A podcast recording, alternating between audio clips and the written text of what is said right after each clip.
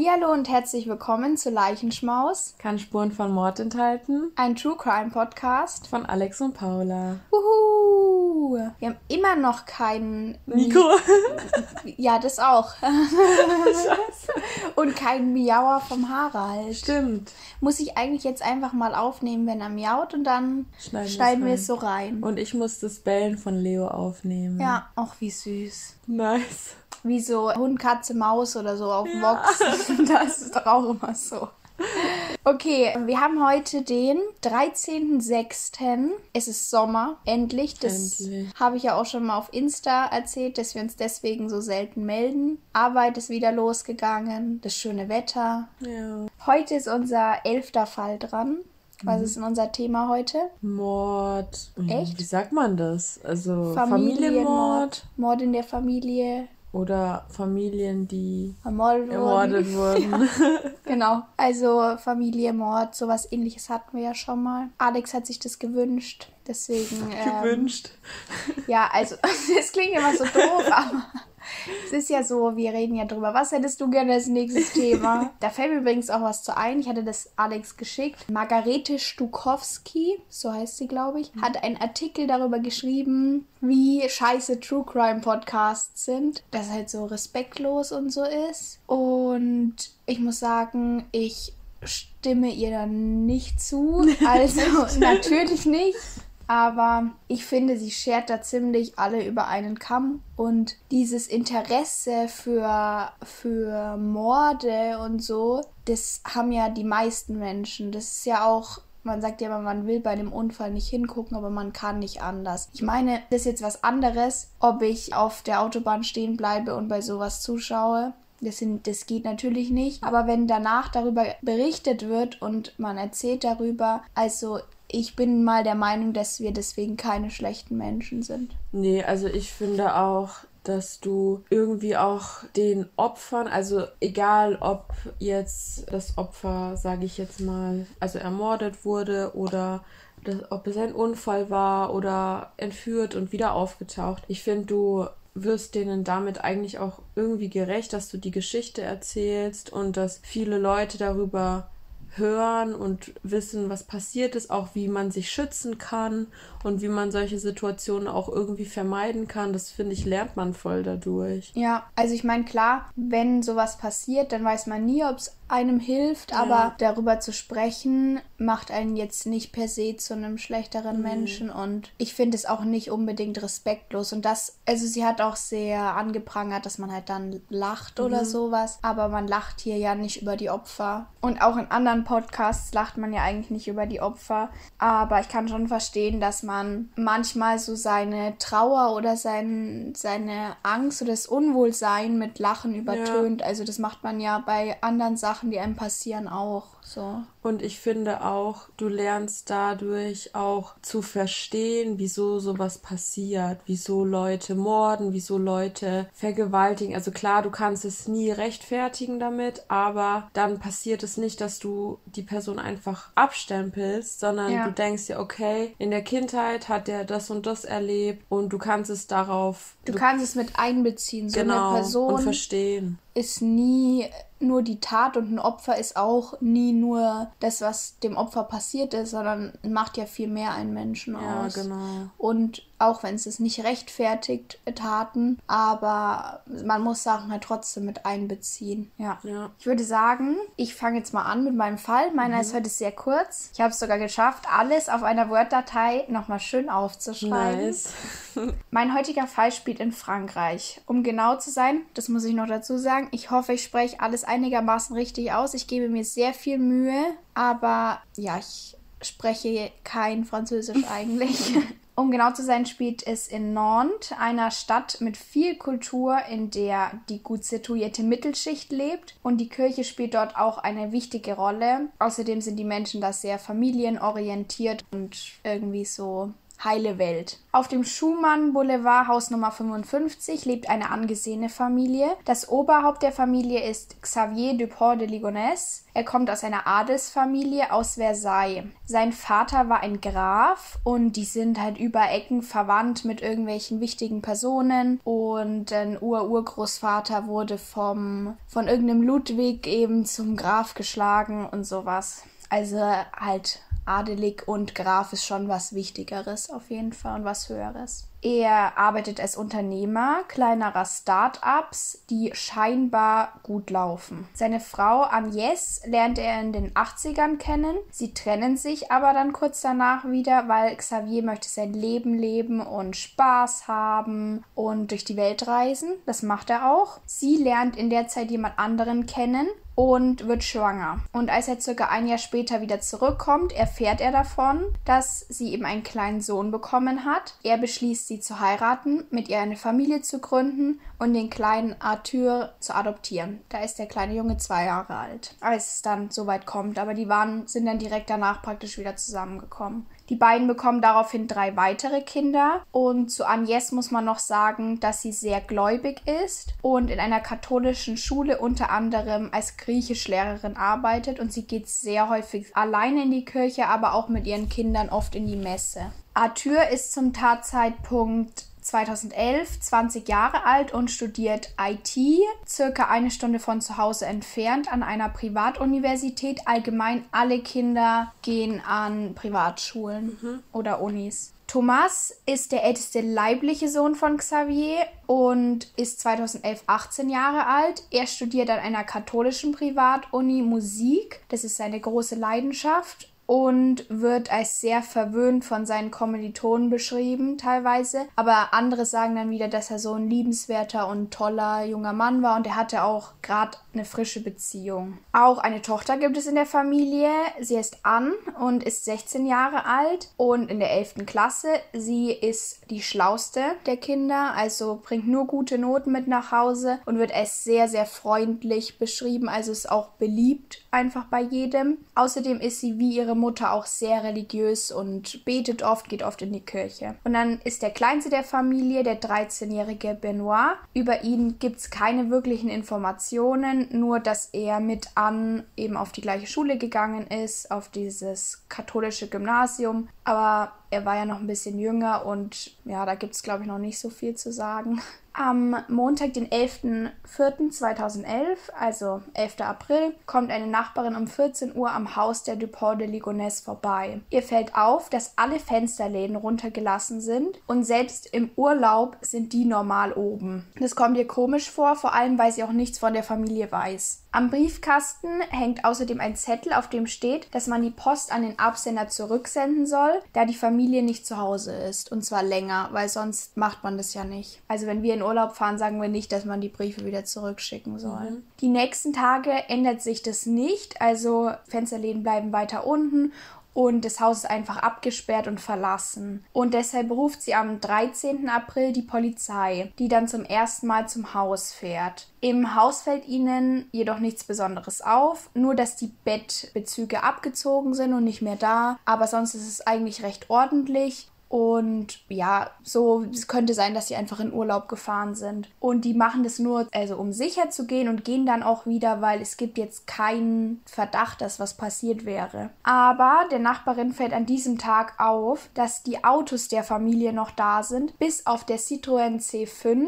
Und das ist das Auto von Xavier. Dieses Auto hat nicht genug Platz für die ganze Familie. Vor allem haben die noch zwei Hunde und mit Koffern und so würden die da überhaupt nicht alle reinpassen. Deswegen wundert sie das, dass die anderen Autos dastehen, weil es gäbe auch ein Auto, wo alle reinpassen würden. Am 14. April bekommen die Familien und die Freunde von Xavier und Agnes einen Brief, also alle den gleichen, den kann ich dir auch später mal zeigen. Xavier hatte eine besondere Beziehung in die USA, er wollte da auch schon mal hin auswandern, hat es auch schon mal versucht, es hat aber nicht geklappt, dann sind sie zurückgekommen und es hat extrem viel Geld gekostet damals, also es war auch ein richtiger Rückschlag für ihn und der hatte aber immer besondere Beziehungen in die USA. Und nun sei er eben aufgrund dieser besonderen Beziehungen rekrutiert worden von der DEA, das ist die Drogenfahndung dort, um einen Drogenring zu unterwandern, praktisch. Deswegen müsse die Familie nun ihre Identität wechseln und könne sich für die nächsten Jahre nicht melden, weil sie eben nach Amerika müssten. Warte, wer hat das gesagt oder wo?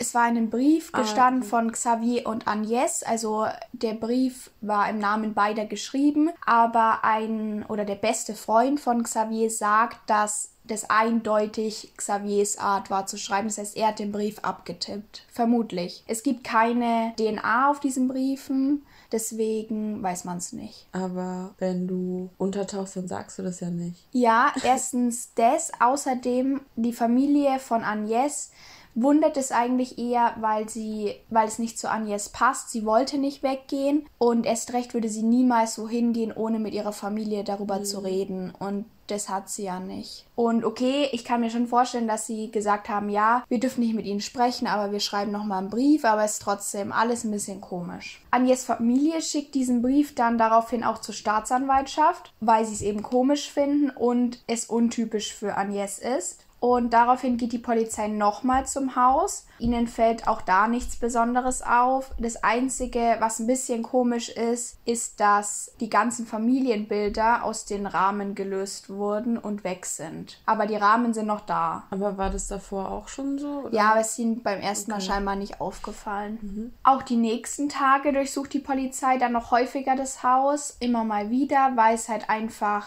doch Indizien dafür gibt, dass irgendwas nicht stimmt, durch die Aussagen von anderen Leuten eben. Und am 21.04. machen sie dann eine unfassbare Entdeckung. Also wirklich grausam. Einer der Ermittler gräbt unter der Terrasse, da sind Steine und die hebt er an und gräbt da ein bisschen und findet dort einige große Müllsäcke. In diesen befinden sich die in Decken eingewickelten Leichen der Familie und der Hunde. Krass. Außerdem sind in den Müllsäcken religiöse Gegenstände, so wie man das manchmal in einem normalen katholischen Grab macht, dass man noch ein Kreuz oder so reinwirft. Nur, dass es halt kein Grab war, sondern ein Müllsack. Mhm. Und nach einer Obduktion steht dann eben fest, dass das die Leichen von Agnès, Arthur, Anne, Benoit und den Hunden sind. Die liegen direkt nebeneinander und ein bisschen weiter weg liegt Thomas. Nur Xavier nicht. Also seine Leiche ist da nicht und ist auch sonst nirgendwo. Er wird also sofort zum Hauptverdächtigen erklärt und ein internationaler Haftbefehl wird ausgestellt, weil wieso ist er nicht da? Mhm.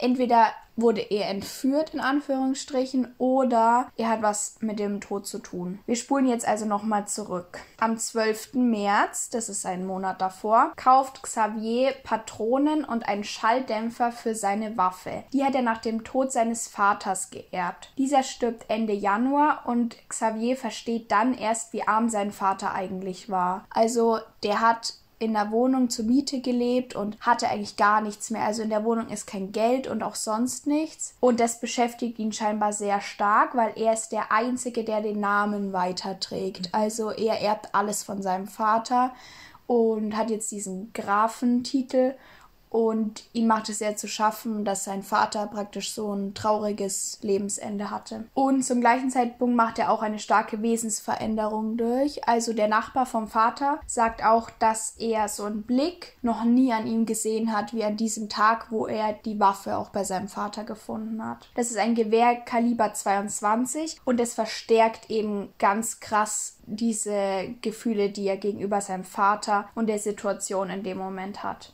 Xavier macht daraufhin Anfang Februar einen Waffenschein, also schon kurz nach dem Tod seines Vaters, obwohl er sich zuvor noch nie für Waffen interessiert hat, also sein ganzes Leben nicht. Mhm. Er geht dann im März häufig auf den Schießstand und nimmt auch seine Söhne mit und will, dass die auch einen Waffenschein machen können. Am 1. April kommt Arthur von der Uni nach Hause. Er geht davon nicht auf seine Arbeit vorbei, um den Lohn abzuholen und das kommt seinem Chef schon sehr komisch vor. Also der hat in der Pizzeria gearbeitet und war immer am 1. des Monats da, um den Lohn abzuholen und das war das erste Mal, dass er das nicht gemacht hat. Außerdem kauft Xavier an dem Tag Zement und eine Schaufel in einem Baumarkt. Genaueres weiß man da nicht, man kann halt es auf der Abrechnung sehen. Am 3.4. wird Agnes das letzte Mal zu 100% sicher gesehen. Also es gibt auch noch Aussagen, dass man sie am 7.4. auch noch gesehen hat, aber das ist nicht mehr nachweisbar. Auch Xavier sehen die Nachbarn an diesem Tag. Er bringt große Reisetaschen in den Citroën C5. Die Familie geht dann danach auch noch mit den Kindern ins Kino und ins Restaurant. Da weiß man eben auch noch, dass die alle dabei waren. Nur Thomas ist nicht dabei, weil der auf dem Unigelände lebt und da eben zu dem Zeitpunkt auch noch ist. Danach spricht Xavier seiner Schwester Christine auf das Band. Die hat ihn vorher probiert zu erreichen, aber er war ja im Kino, deswegen hat er es nicht gehört. Sagt, dass alles gut ist, ihnen geht's gut und sie soll sich doch mal melden. Sie können ja morgen mal sprechen. Am Montag, den 4.4., kommen Anne und Benoit nicht in die Schule. Also sie sind krank gemeldet und die Freunde machen sich aber extreme Sorgen, weil sie auch nicht auf Textnachrichten antworten und es halt gar nicht ihre Art ist. Und vor allem an in dem Alter halt schon viel am Handy auch ist und normal immer schreibt. Wie alt ist sie nochmal? 16. Mhm. Xavier und seine Schwester telefonieren an diesem Tag, reden über das, was die Schwester gestern mit ihm besprechen wollte. Und er sagt, dass eigentlich alles gut ist und was weiß ich. Und sie merkt gar nichts. Also es wirkt alles normal. In diesem Zeitraum, ich weiß nicht genau an welchem Tag, das konnte ich nicht rausfinden, wird Agnes auch bei ihrem Arbeitgeber krank gemeldet. Also erst heißt es, sie hat eine Gastritis. Was ist das? Magenschleimhautentzündung. Mhm. Und kurz darauf kündigt sie dann schriftlich wegen einem Umzug nach Australien. Und das haben Anne und Benoit auch schon ein paar Mal praktisch in der Schule erzählt, dass das vielleicht im Raum steht und sie vielleicht nach Australien wollen. Deswegen haben halt die Freunde gedacht, vielleicht sind sie dahin, aber dann hätten sie ja was erzählt. Mhm. Also es war alles ein bisschen komisch. Und auch die Kündigung kam halt total plötzlich. In der Nacht oder in den Nächten vom dritten auf den vierten und vom vierten auf den fünften jaulen die Hunde extrem laut und danach nie wieder. Also danach hört man gar nichts mehr. Aber da haben sie scheinbar die ganze Nacht gejault. Und das so, dass es wirklich Lärmbelästigung war. Auch Thomas kommt dann am 5., das ist der Dienstag, nach Hause. Eigentlich war er mit einem Freund verabredet, war auch bei diesem Freund. Aber sein Vater hat ihn angerufen und gesagt, deine Mutter hatte einen Fahrradunfall komm bitte sofort nach Hause, ihr geht's nicht gut, sie ist im Krankenhaus. Also verlässt ihr seinen Freund, schreibt mit ihm noch Nachrichten an dem Abend und dann sagt er, ihm geht's nicht gut, er komme die nächsten Tage erstmal nicht mehr zurück an die Uni, weil er sich krank fühlt. Dann schreibt sein Freund noch was und danach kommt keine Antwort mehr. Jetzt sind wir am 5. April angekommen und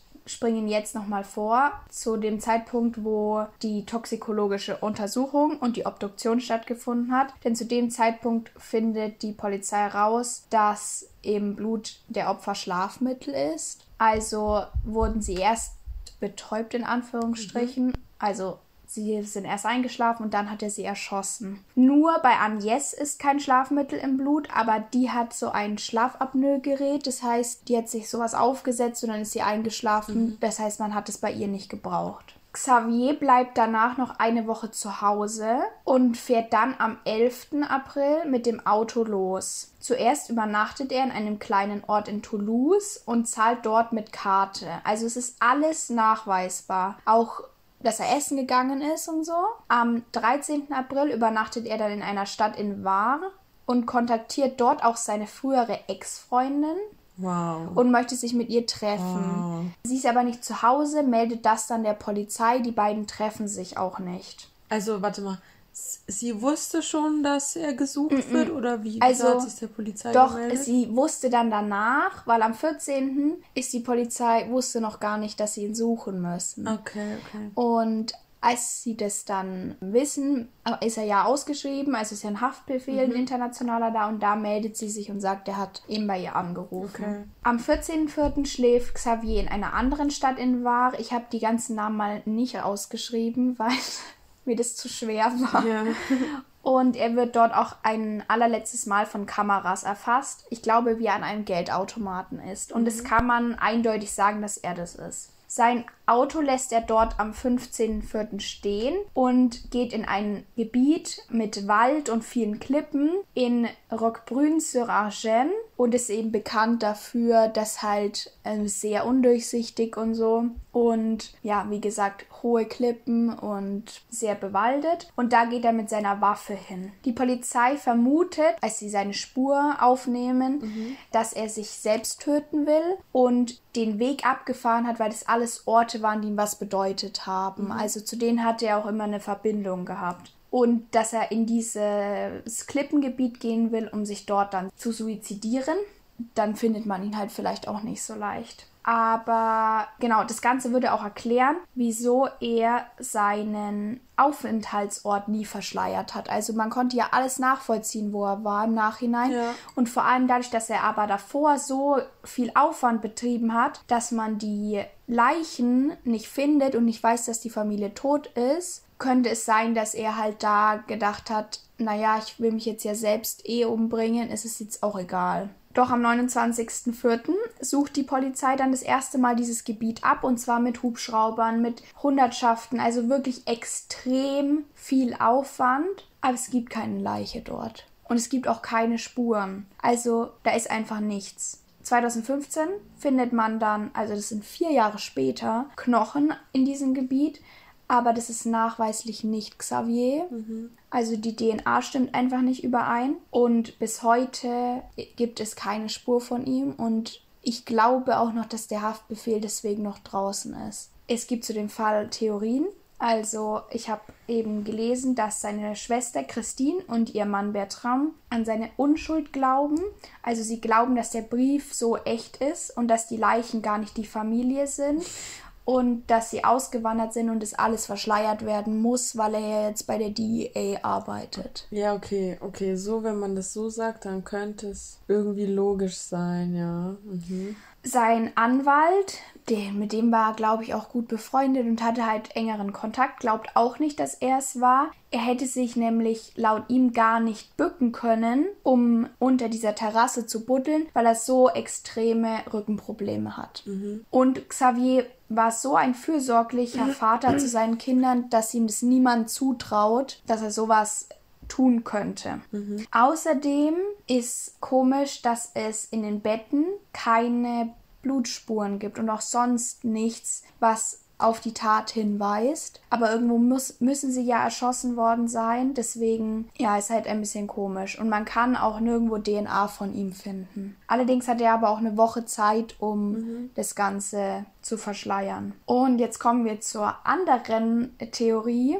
Es ist nämlich so, ich habe ja gesagt, seine Geschäfte laufen scheinbar gut. Das war nicht so. Er war total pleite und die ganze Familie hat einfach viel zu viel Geld ausgegeben. Also die haben einfach, die haben mehr ausgegeben, als sie haben auf jeden mhm. Fall. Und er hat alle angelogen. Also er hat niemandem darüber erzählt und auch nicht seiner Familie. Nee, angeblich wusste niemand davon. Also sein bester Freund wusste das auch nicht. Okay. Und er hat immer wieder Gründe gesucht, um sich Geld bei Freunden zu leihen. Er hatte sich nämlich auch bei dieser Ex-Freundin scheinbar 50.000 Euro geborgt.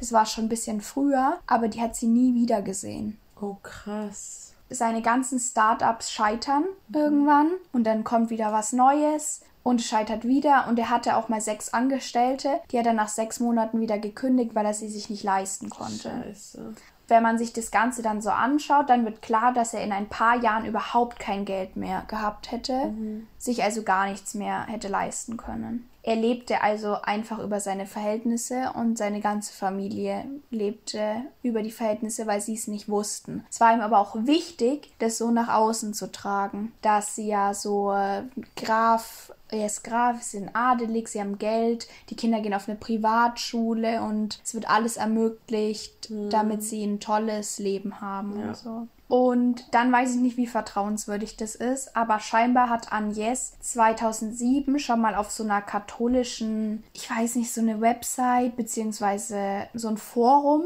mhm. gepostet, dass ihr Mann einen erweiterten Suizid in bestimmten Situationen für eine sinnvolle Möglichkeit hält und es schon mal in Betracht gezogen hat, wenn es bestimmte Probleme gibt. Also wenn er praktisch Schande über die Familie bringen würde, dann müsste er alle umbringen, weil ohne ihn könnte es ja nicht weitergehen.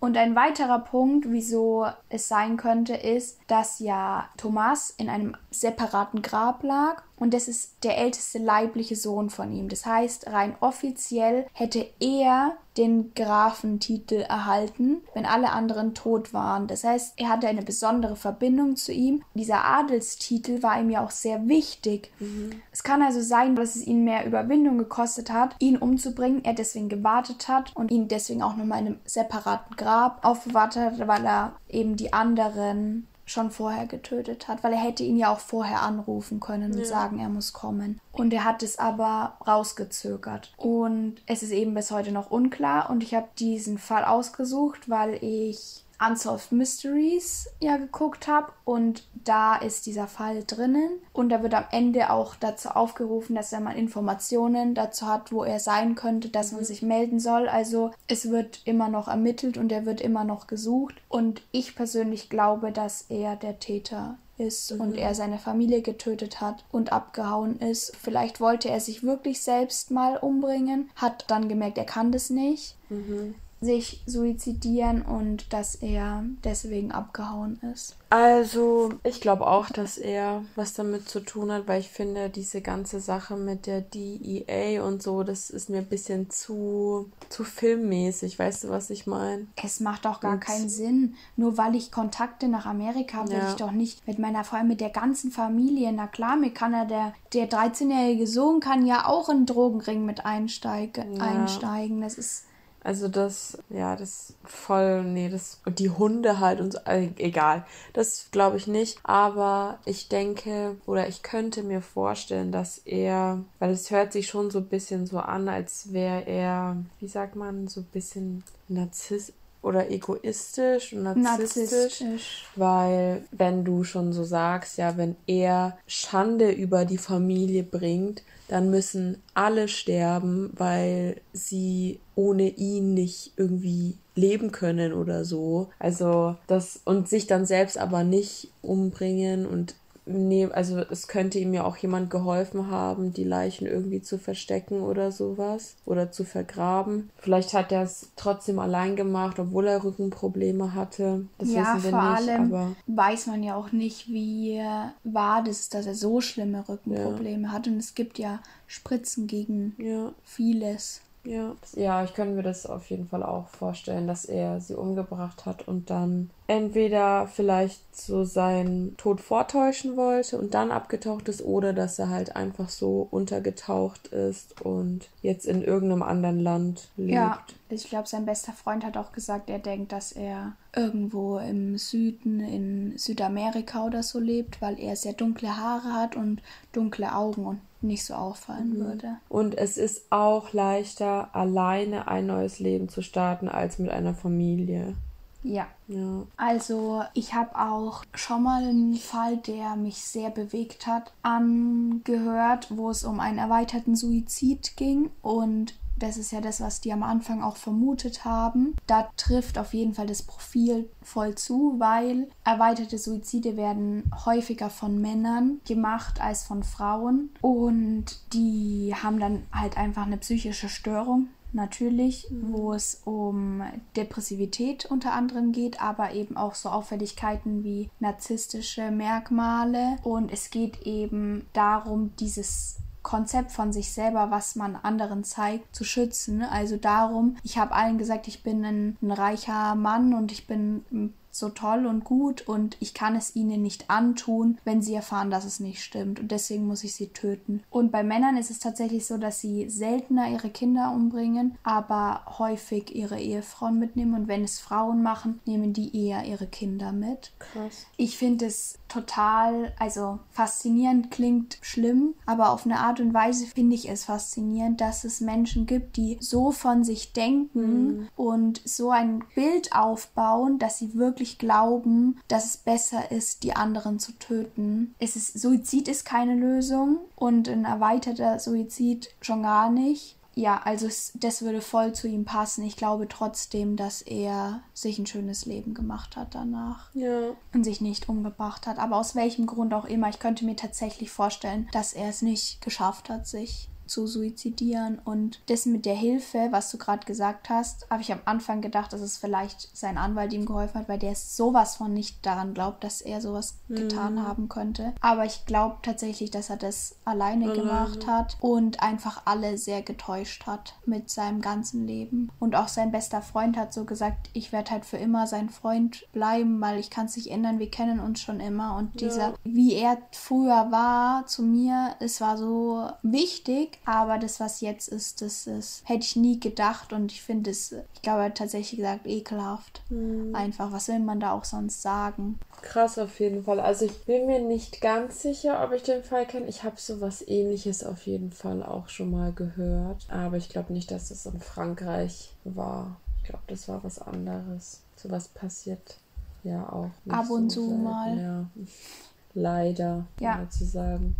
Ich habe gerade auch noch gelesen, dass wenn ein erweiterter Suizid durchgeführt wird, dass es meistens vom Mann mit Schusswaffen gemacht Mhm. wird. Also es würde auch passen wieder. Und allein, dass er sie davor, dass sie schlafen mussten. Entweder Ja. er wollte nicht, dass die Nachbarn was hören, oder er hatte, weil er hatte eigentlich einen Schalldämpfer, er konnte das nicht, wenn sie Ja, ich glaube, also ich glaube, also was ich jetzt auch noch sagen wollte, er hatte eben diesen Schalldämpfer auch extra gekauft, weißt du. Und ich glaube, er hat also seine Familie betäubt, damit die das nicht mitbekommen einfach. glaube ich auch. Weil das ist auch nochmal anders, wenn du Ja, siehst, wie, also du siehst ja die Fragen im Gesicht von denen, wieso und Ja, sowas. und sie können nichts machen. Und Ja. manchmal sagt man ja auch, dass Tote manchmal aussehen, als würden sie einfach schlafen. Und ich glaube, dass das leichter ist, wenn jemand schläft, weil er einfach schon sich nicht so regt. Ja,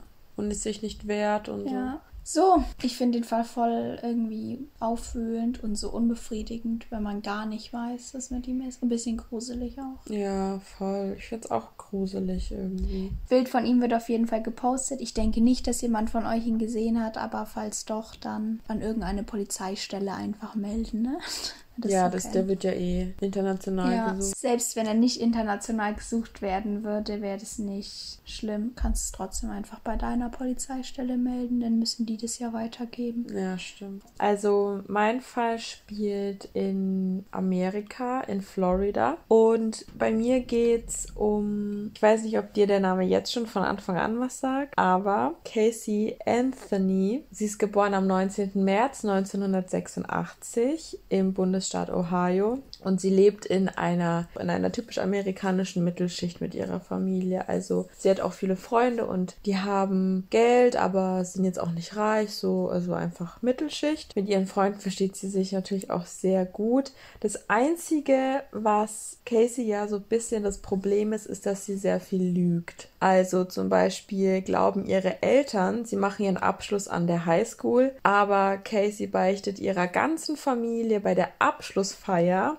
sie ihren Abschluss gar nicht geschafft hat. Das war voll der große Schock für die Familie, weil sie immer dachten, sie geht zur Schule und lernt und macht das und das, aber hat sie am Ende nicht. Ist sie Einzelkind? Weil- nee, ist, nee, die ist nicht Einzelkind. Hat sie einen Bruder? ja, sie hat einen Bruder. Aber sie ist, sie ist nicht weiß. Sie ist keine Weiße. Sie ist Asiatin. nee. Dann ist ganz anderer Fall. als ich denke. Ups. Als Casey 19 ist, wird sie schwanger. Das erzählt sie ihren Eltern aber auch nicht sofort, sondern erst, als sie es überhaupt nicht mehr verheimlichen kann. Also als ihr Bauch nicht mehr bisschen dicker aussieht, sondern wirklich rund wird und auch fest, wie es bei einer schwangeren Frau ist. Also am Anfang bist du ja, nimmst du ja eh ein bisschen zu und sowas. Das ist auch den Eltern schon aufgefallen. Also sie dachten, dass Casey einfach nur ein bisschen am Bauch zugenommen hatte, aber sie war dann am Ende schwanger. Und Casey weiß auch nicht genau, wer der Vater ist. Es kommen zwei Leute in Frage, also zwei Männer. Entweder Caseys damaliger Verlobter, Jesse heißt er, und der andere ist ein Mann, mit dem sich Casey ab und zu getroffen hatte und auch mit ihm geschlafen hatte. Der ist aber laut Casey bei einem Autounfall ums Leben gekommen. Doch, ich kenne den Fall, glaube ich. Aber ich weiß nicht mehr, wie es ausgeht. Ja, ich kannte den Fall nämlich auch, aber ich habe voll vergessen, wie der ausgegangen ist. Und das, ich war ein bisschen schockiert, muss ich sagen. Am 9. August 2005 wird Kaylee geboren.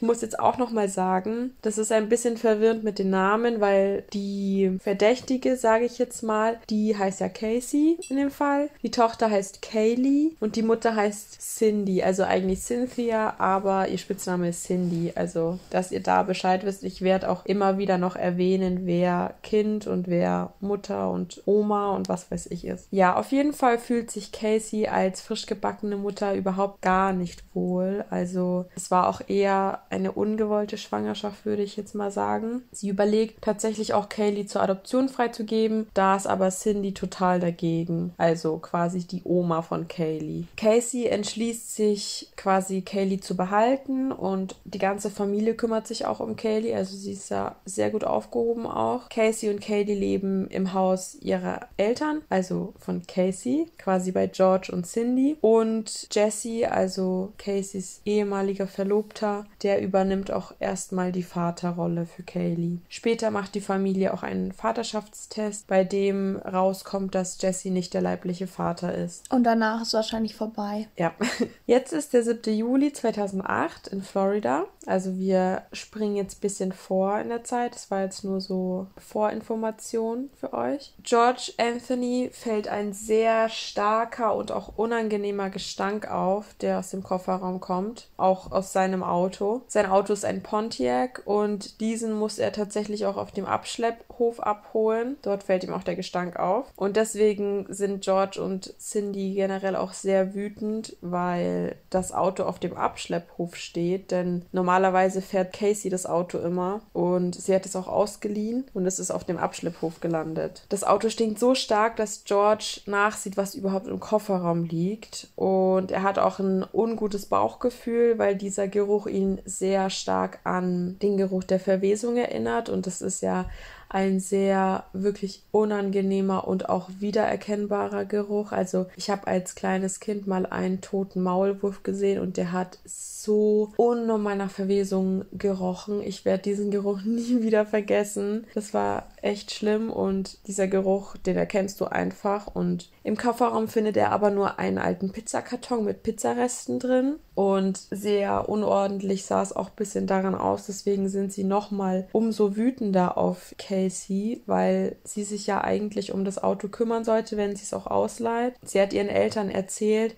sie würde mit dem Auto nach Jacksonville fahren, aber das Auto steht auch schon eine längere Zeit auf dem Abschlepphof. Also die Eltern wissen nicht, wo sie damit war, was passiert ist. Sie wissen nur, dass sie es abholen müssen und eine Gebühr von 500 Dollar bezahlen müssen, damit sie das Auto überhaupt wiederbekommen. Casey ist ungefähr schon seit einem Monat verschwunden. Also die Eltern hören ab und zu von ihr, aber sie wissen nicht, wo sie ist. Sie haben auch nicht von Kaylee gehört. Casey hat auch ihren Eltern Geld geklaut, bevor sie verschwunden ist. Also sie hat gesagt, ich brauche den Wagen, ich fahre nach Jacksonville, hat Geld geklaut und ist jetzt schon seit einem Monat verschwunden. Was am schlimmsten ist, Casey ist eben mit Kaylee abgehauen und George und Cindy rufen auch jeden Tag bei Casey an, fragen, wie es ihr und Kaylee geht, wo sie steckt. Genau, aber jedes Mal, wenn es um das Thema Kaylee geht, erzählt Casey eine andere Geschichte am Telefon. Also entweder kann sie gerade einfach nicht oder sie schläft oder was weiß ich. Die Eltern hören auf jeden Fall überhaupt nicht von Kaylee einen Monat lang und machen sich deswegen auch Sorgen. Cindy ist so sauer, dass sie sich auf MySpace über ihre Tochter aufregt, also über Casey. Am 3. Juli 2008 schreibt sie, jetzt ist sie weg und ich weiß nicht, warum die einzige Schuld, die ich habe, ist, dass ich sie liebe und ihr ein sicheres Zuhause geboten habe. Sie ist wegen Neid verschwunden. Neid von einer Person, die dankbar für all die Liebe und Unterstützung ist, die sie bekommen hat. Die Liebe einer Mutter ist tief, aber sie hat auch ihre Grenzen, wenn sie von jemandem betrogen wird, den sie am meisten liebt und vertraut. Eine Tochter bekommt die Unterstützung ihrer Mutter schon ab dem Moment der Schwangerschaft. Die Mutter sagt ohne zu zögern, es wird alles gut und es war auch alles gut. Aber dann begann die die Lügen und der Betrug. Zuerst erschien alles harmlos, denn Liebe ist blind. Eine Mutter wird immer dafür sorgen, dass es ihrem Kind gut geht und wird ihm eine Chance geben, sich zu verändern. Diese Mutter gab ihre Tochter Chancen, um Chancen, sich zu verändern. Aber statt einer Veränderung folgen mehr Lügen und noch mehr Tricks. Was bekommt eine Mutter dafür, dass sie ihrer Tochter so viele Chancen gibt? Ein gebrochenes Herz, eine Tochter, die Geld stiehlt, viel Geld, die ohne Vorwarnung verschwindet und die jetzt ihre eigene Mutter nicht das Baby sehen lässt, das ihre eigene Mutter aufgezogen, gefüttert, angezogen, umsorgt und ihre Arztrechnung gezahlt hat. Stattdessen erzählt sie all ihren Freunden, dass ihre Mutter ihr Leben kontrollieren will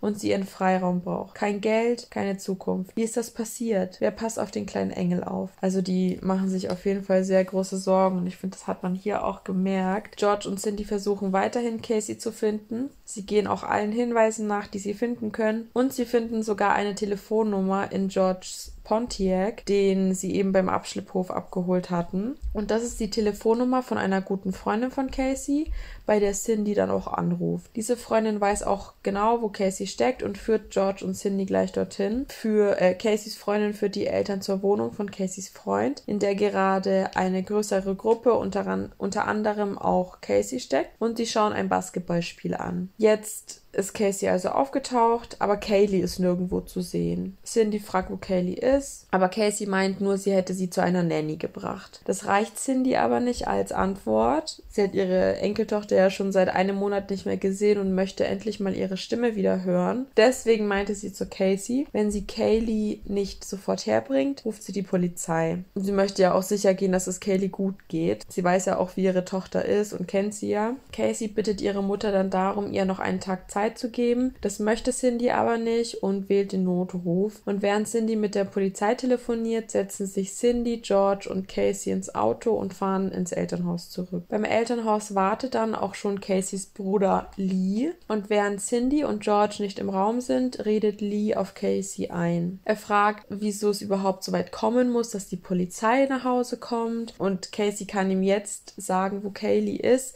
damit die Familie sie einfach holen kann, weil das voll der unnötige Stress umsonst ist, wenn Casey ja weiß, wo Kaylee ist. Und dann sagt sie ihm daraufhin aber, willst du die Wahrheit wissen? Ich habe Kaylee seit über einem Monat schon nicht mehr gesehen. Und genau in diesem Moment kommen auch die Großeltern ins Zimmer und hören das natürlich. Cindy ist außer sich, ruft die Polizei noch einmal an und schildert dem Beamten die ganze Situation und auch die Geschichte, die Casey als Erklärung parat hat. Nämlich sagt Casey, sie hätte Kaylee bei einer Babysitterin namens Senadia Fernandez Gonzalez abgegeben und sie gibt Kaylee schon seit einem Jahr immer wieder zu dieser Babysitterin Senadia ab, immer wieder für ein paar Stunden, damit sie sich mal entspannen kann und mit Freunden was unternehmen kann. Sie ist ja auch noch recht jung. Diese Babysitterin soll jetzt aber mit Kaylee abgehauen sein und jetzt hat Casey keine Ahnung, wo beide sind. Cindy weint bei diesem Telefonat so sehr, dass der Beamte sie darum bittet, Casey ans Telefon zu holen. Die konnte sich überhaupt nicht mehr beruhigen. Casey sagt, sie wüsste eigentlich, wo ihre Tochter steckt. Nämlich hat sie gerade vor einer Minute einen Anruf von einer Nummer bekommen, welche jetzt aber nicht mehr erreichbar ist. Und bei diesem kurzen Telefonat durfte sie kurz mit ihrer Tochter Kaylee sprechen, aber das hat sie der Polizei nicht erzählt. Komisch. Casey versucht sich also irgendwie herauszureden, das merkt man auch schon die ganze Zeit, das merkt die Polizei auch schon die ganze Zeit und sie sagt eben den Ermittlern, sie wollte erstmal mit ihren eigenen Kontakten versuchen, Kaylee zu finden und zu suchen. Deswegen ist sie nicht zur Polizei gegangen. Das glauben sie aber nicht so sehr. Die Polizei, die kommt dann am Hause der Anthonys an und Cindy erklärt ihnen die ganze Geschichte nochmal, dass Casey abgehauen ist und die Eltern sie einen Monat lang nicht gesehen haben, dass sie einen Monat lang die Enkeltochter nicht gesehen haben. Und dann verlangt Cindy, dass die Beamten ihre Tochter verhaften und so lange mitnehmen, bis Kaylee wieder auftaucht, natürlich. Und nach langem, nach langem Diskutieren nehmen die Beamten Casey dann auch mit Handschellen gefesselt mit auf die Wache und sagen aber, dass diese Festnahme auch wieder rückgängig gemacht wird. Als erstes wird Casey gefragt, wo sie ihre Tochter abgegeben hat und bei wem, damit die Polizisten auch hinfahren können und sich alles anschauen können. Und so beschreibt Casey den Beamten den Weg zu einem Apartment, wo sie das Kind angeblich bei Senatja abgegeben hat, also der Babysitterin, und seitdem nicht mehr gesehen hat. Aber als die Polizisten dort ankommen, finden sie in diesem Apartment keine einzige Spur von irgendwem. Und als sie dann mit dem Verwalter dieser Apartments sprechen, finden sie auch heraus, dass in den letzten sechs Monaten niemand in dieser Wohnung gelebt hat und dass das eben nur eine weitere Lüge von Casey ist. Und dann fragen die Ermittler Casey nochmal, ob sie bei ihrer Aussage bleibt, dass sie Nadja Kaylee gestohlen hat oder entführt hat. Und sie bleibt bei dieser Aussage. Tatsächlich kann Casey den 9. Juni 2008, also an dem Tag, als Kaylee verschwunden ist,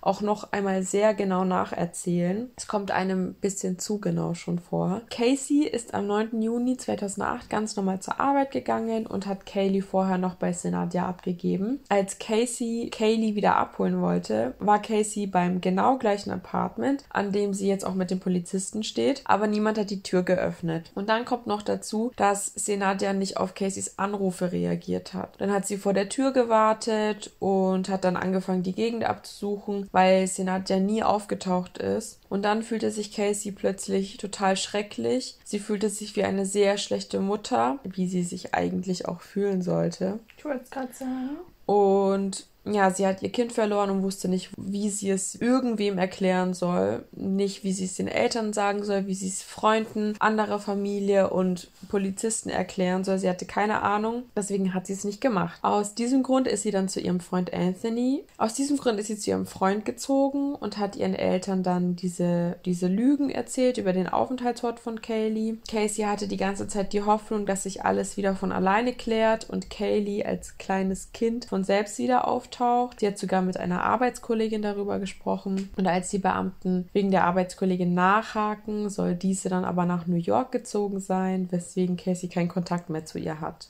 Wer kennt's nicht? Um 3 Uhr morgens setzt die Polizei Casey wieder in ihrem Elternhaus ab. Die Beamten haben die Babysitterin als verdächtige Person und können jetzt auch anfangen zu ermitteln. Und George erklärt dann einem Polizisten, dass er Caseys Geschichte merkwürdig findet und irgendetwas faul an der gesamten Situation ist. Er glaubt, dass Casey etwas mit Kellys Verschwinden zu tun haben könnte und erwähnt eben auch nochmal diesen furchtbaren Gestank aus dem Kofferraum, den er gerochen hat, nachdem Casey das Auto ausgeborgt hatte. Und das interessiert den Polizisten aber nur wenig, denn der er macht sich keine Mühe, den Kofferraum zu durchsuchen und zu inspizieren. Und im Abschlussbericht dieses Einsatzes erwähnt er auch keinen Kofferraum, der nach Verwesung gerochen hat. Die Polizei verfolgt die Strategie, Caseys Geschichten so lange nachzugehen, bis sie sich in ihrem Lügennetz verfängt und dann am Ende zugeben muss, dass sie gelogen hat. Und das machen sie auch den ganzen Fall über. Und als erstes wollen die Ermittler Caseys Handy durchsuchen. Auf dem Handy ist, sollte nämlich Senadias Nummer sein und auch die Nummer von äh, Cindy, also von der Großmutter. Casey hat nämlich behauptet, sie hätte auch bei Cindy nach Kaylee gefragt. Und dann, als die Ermittler eben das Handy haben wollen, behauptet Casey, sie hätte es bei der Arbeit vergessen. Als die Beamten ihr dann anbieten, das Handy von der Arbeit abzuholen, ändert sich die Geschichte nochmal und sie sagt, es wurde bei der Arbeit geklaut. Jetzt bieten die Ermittler Casey an, sie abzuholen, damit sie die Ermittler zum Arbeitsplatz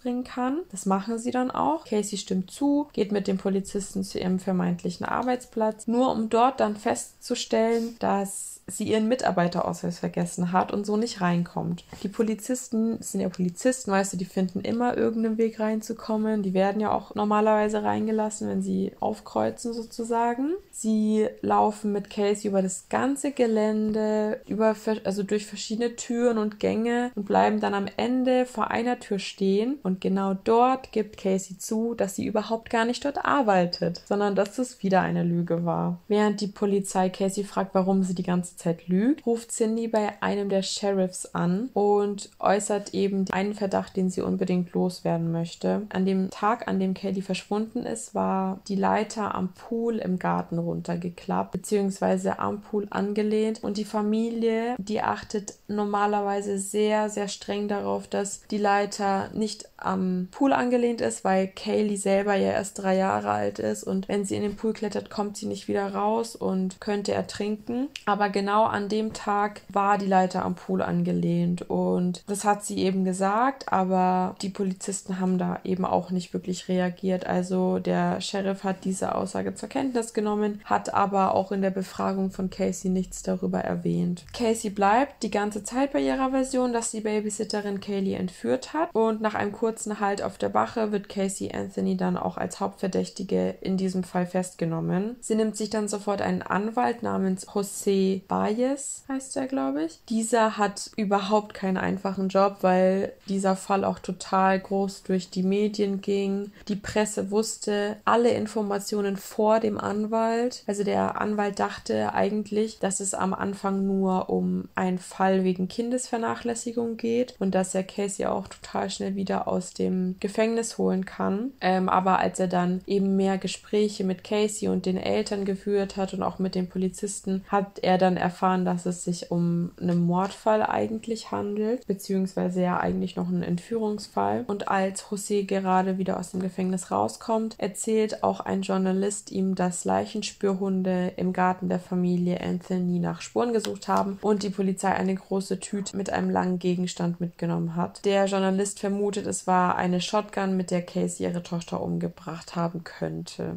Der Journalist. Ja, die Die Journalist. vermuten wir auf eh Ja. wenn der tagelang ist. Nicht jeder natürlich, aber Ja, viele auf jeden Fall. in diesen Fällen. die eine Story wollen. José wusste nichts von all dem und das hat ihn natürlich geärgert, weil als Anwalt sollte er ja eigentlich als erster Bescheid wissen, was mit seiner Mandantin passiert oder was im Haus der Verdächtigen passiert. Der Grund, wieso die Presse immer schneller Bescheid weiß als José selbst, liegt daran, dass Cindy sehr, sehr gerne Interviews gibt, weil sie eben die Geschichte von Casey glaubt und die Hoffnung hat, dass Kaylee mit mehr Reichweite auch gefunden werden kann. Und außerdem füttert die Polizei die Presse immer wieder mit Informationen, weil José vermutet, dass sie Druck auf Casey ausüben wollen. Denn je mehr über den Fall bekannt ist, egal ob es eine Wahrheit oder gelogen ist, desto mehr ist Casey gezwungen, die Wahrheit zu sagen, weil ja von den Medien ganz viel Druck auf sie quasi ausgeübt wird. Ja, weil auch total viele Leute Casey hassen dafür, weil sie denken, dass sie ihre Tochter umgebracht hat. José möchte Casey trotzdem erstmal aus dem Gefängnis holen, denn Casey könnte wieder bei ihrer Familie wohnen und es besteht auch keine erhöhte Fluchtgefahr bei ihr. Und in der Verhandlung sagt dann aber einer der Polizisten, er habe einen Leichengeruch im Pontiac wahrgenommen und auch einen Fleck im Kofferraum gesehen. Und die Größe des Flecks könnte zur Größe von Kaylee passen. Aber von diesem Geruch und diesem Fleck hat niemand was im Polizeibericht erwähnt. Und außerdem stellt auch José die Spürhunde in Frage, die mehrmals angeschlagen haben, aber nie ein brauchbares Ergebnis geliefert haben. Josés Einwände bringen am Ende nichts, denn der zuständige Richter befindet es als unverantwortlich, Casey freizulassen, weil sie der Polizei nicht geholfen hat nötige Hinweise zu sammeln und die Kaution für Casey legt der Richter dann auf eine halbe Million US-Dollar, weswegen José seine Mandantin vorerst nicht aus dem Gefängnis holen kann. Ich finde übrigens auch, dass bei ihr schon Fluchtgefahr besteht, weil sie Ja, ist ja vorher auch. auch schon ein paar Mal einfach so abgehauen. Ich dachte es mir auch. Okay, klar, wenn jetzt jemand irgendwie so eine ganz kleine Tat begangen hat, da kannst du nochmal Ja. drüber reden, aber das es wird ja wegen Mord Ja. quasi, ist sie ja angeklagt eigentlich. Und da habe ich mich auch gewundert. Nach der Verhandlung möchte Casey unbedingt mit ihrem Anwalt sprechen. Sie sagt, dass eine Mitgefangene an ihrer Zelle vorbeigelaufen ist und mit ihren Händen die Zahl 55 gezeigt hat und dann mit ihren Lippen die Worte Timer 55 geformt hat. Casey sagt, dass diese Worte eine Bedeutung haben, denn Senadia hat ihr gesagt, sie soll ihr MySpace und Twitter-Passwort zu Timer 55 ändern und so auf neue Anweisungen warten, weil Senadia jetzt auch Zugang dazu hat und ihr über diese Accounts neue Informationen zukommen lassen kann. Total absurd. Das konnte der Anwalt natürlich auch nicht richtig glauben, weil das Das ist. Ja. Das ist also.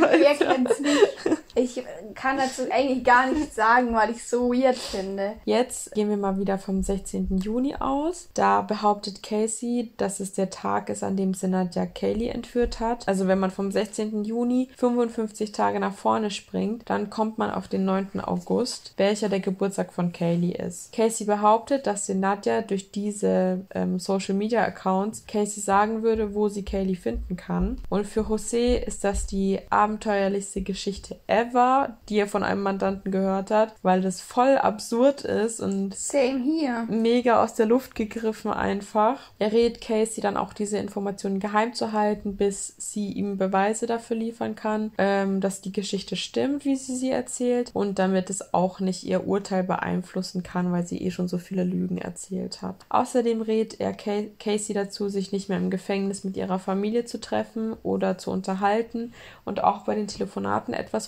vorsichtiger zu sein, weil alles, was sie dort sagt, gegen sie verwendet werden könnte und er auch davon ausgeht, dass Casey und ihre Familie bei den Telefonaten abgehört werden. Casey hört aber nicht auf José, sie ist nämlich schon einen Schritt weiter, nämlich wurde sie ein bisschen von ihrem Vater beeinflusst und jetzt schreibt sie einen Brief an einen Sheriff und sagt, sie würde sich gerne in einem geschützten Rahmen mit George treffen, also mit ihrem Vater. Dadurch, dass Casey den Brief persönlich an den Sheriff geschrieben hat, wird auch kein Anwalt bei diesem Treffen nötig sein. Diesen Tipp, dass man keinen Anwalt braucht, hat George von einem Polizisten selbst und die Polizei hat also José damit ausgetrickst. Dieser kann das Treffen aber noch in letzter Sekunde verhindern, weil er Casey eben erklärt hat, dass es eine sehr blöde Idee ist und dass sie nur noch mehr Schaden damit anrichtet für sie. Vor allem ganz kurz, also ihr Vater hat es ja eingefädelt. Ja. Also die Polizisten haben es dem Vater gesagt und der hat es dann. Hat der Vater da noch geglaubt, dass sie unschuldig? Weil ich, ich dachte, jetzt glaubt er nicht mehr, dass. Ja, also das, man merkt es immer wieder, dass die Mutter halt voll an die Unschuld glaubt und der Vater immer so ein bisschen dagegen ist. Ja, und, okay. Ja, genau. Am 6. September 2008 kommt Casey überraschenderweise aus dem Gefängnis frei, weil jemand ihre Kaution übernommen hat, nämlich ein Reality-TV-Star namens Leonard Padilla. Und man weiß nicht, wieso er das übernommen hat, aber José denkt, er hat es eben für seine PR gemacht. Ja, vermutlich. Jedenfalls bekommt Casey eine elektronische Fußfessel und kann nach Hause, aber sie bleibt nicht lange in Freiheit, denn sie kommt mehrfach wieder ins Gefängnis und immer wieder raus, wieder rein, wieder raus.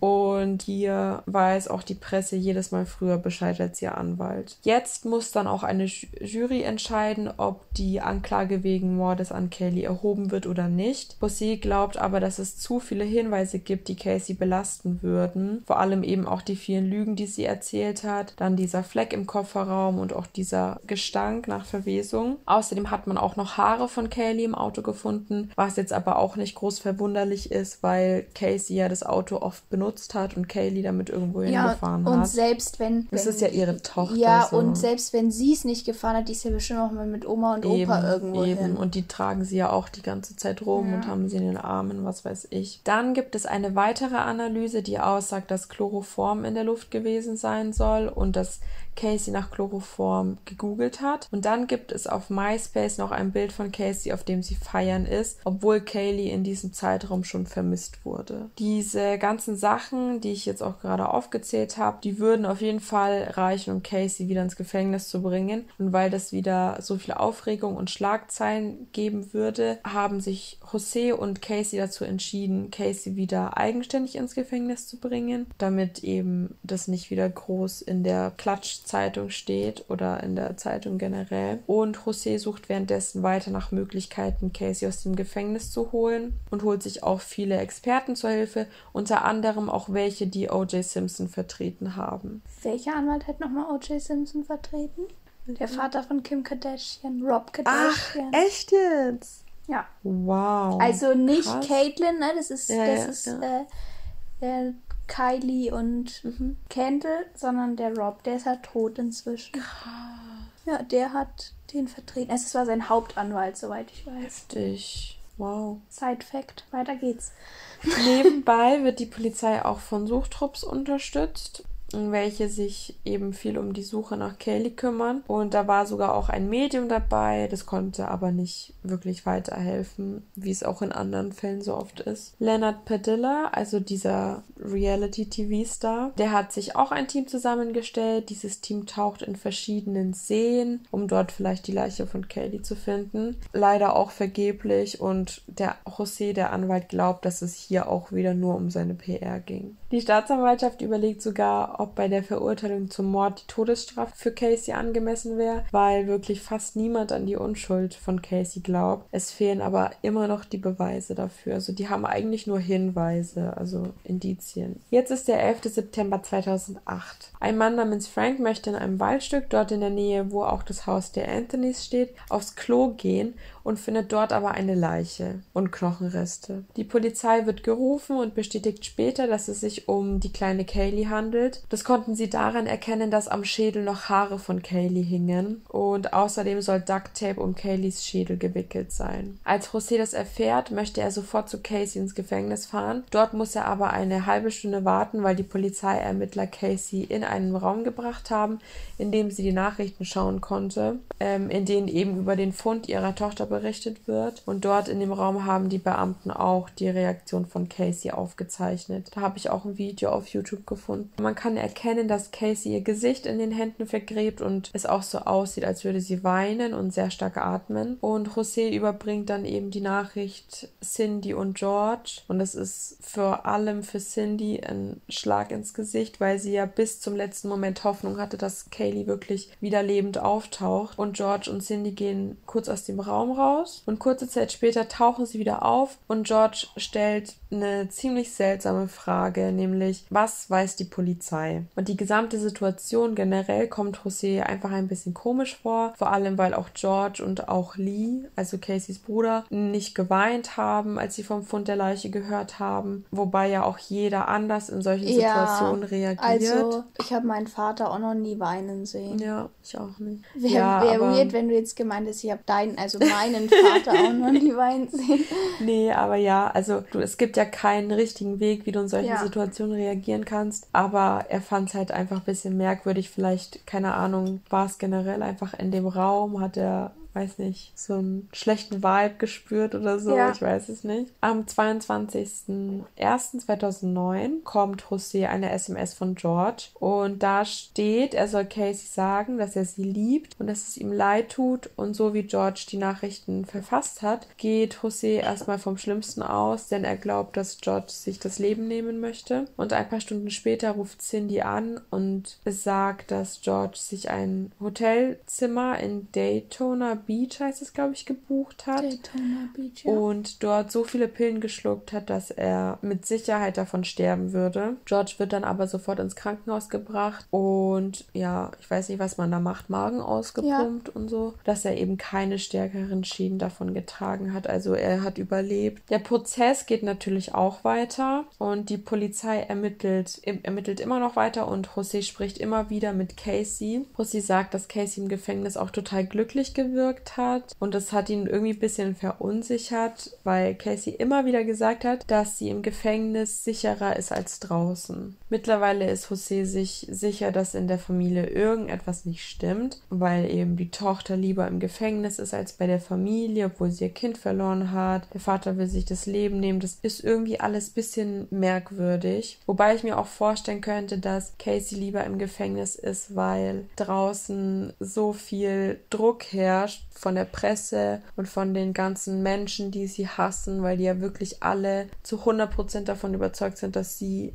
ihre Tochter umgebracht hat. Ja, außerdem lügt sie ja eh viel ja. und jetzt hat sie so volle Aufmerksamkeit, was sie vorher nicht so hatte. Und dann sowas zu sagen, bringt einem ja nochmal ja. mehr Aufmerksamkeit und dass man halt dann glücklich ist, weil alles alle ja. Augen auf einen gerichtet sind. José bekommt noch einen Hinweis und zwar von Caseys Ex-Verlobten Jesse. Casey soll immer darauf geachtet haben, dass ihr Bruder Lee nie alleine mit Kaylee ist, weil Casey als Kind von ihrem Bruder sexuell missbraucht wurde und sie nicht wollte, dass Lee das gleiche bei Kaylee macht. Gemacht. Ist es bewiesen oder sagt sie, hat sie das gesagt? Das hat sie ihm gesagt. Okay. Ja, ich weiß aber nicht, inwiefern das bewiesen ist. Weil, also grundsätzlich finde ich, sollte man sowas schon glauben, aber jemand, der so viel lügt, da, ja. Ja, ist schwer einfach. Ja. Für einen kleinen Moment wirft das auch einen Verdacht auf Lee, das hat sich dann aber wieder geklärt. Casey schreibt außerdem noch Briefe mit einer anderen Insassin und in diesen Briefen schreibt sie darüber, dass Caseys Vater sie auch als Kind sexuell missbraucht hätte. Und diese Insassin gibt diese Briefe dann an die Gefängnisleitung, wodurch dann auch José diese Informationen bekommt. Und in einem persönlichen Gespräch erzählt Casey, dass es wirklich so geschehen ist. George soll sie schon ab dem Alter von acht Jahren sexuell missbraucht haben. Und hier stellt sich dann eben die Frage, ob nicht vielleicht sogar George der Vater von Kaylee sein könnte, wenn er Casey die ganze Zeit sexuell missbraucht hat. Casey jedoch sagt, dass es höchstwahrscheinlich von einem One-Night-Stand gewesen sein muss und später ist dieser Mann, mit dem sie den One-Night-Stand hatte, ist ja auch beim Autounfall gestorben. Das habe ich ja vorhin schon gesagt, deswegen kennt sie den Vater ja nicht. Es wird dann auch ein DNA-Test gemacht und dieser Test beweist auch, dass weder George noch Lee der Vater von Kaylee sein kann. Aber es könnte halt wirklich sein, dass es dieser eine One-Night-Stand war. José spricht George auf die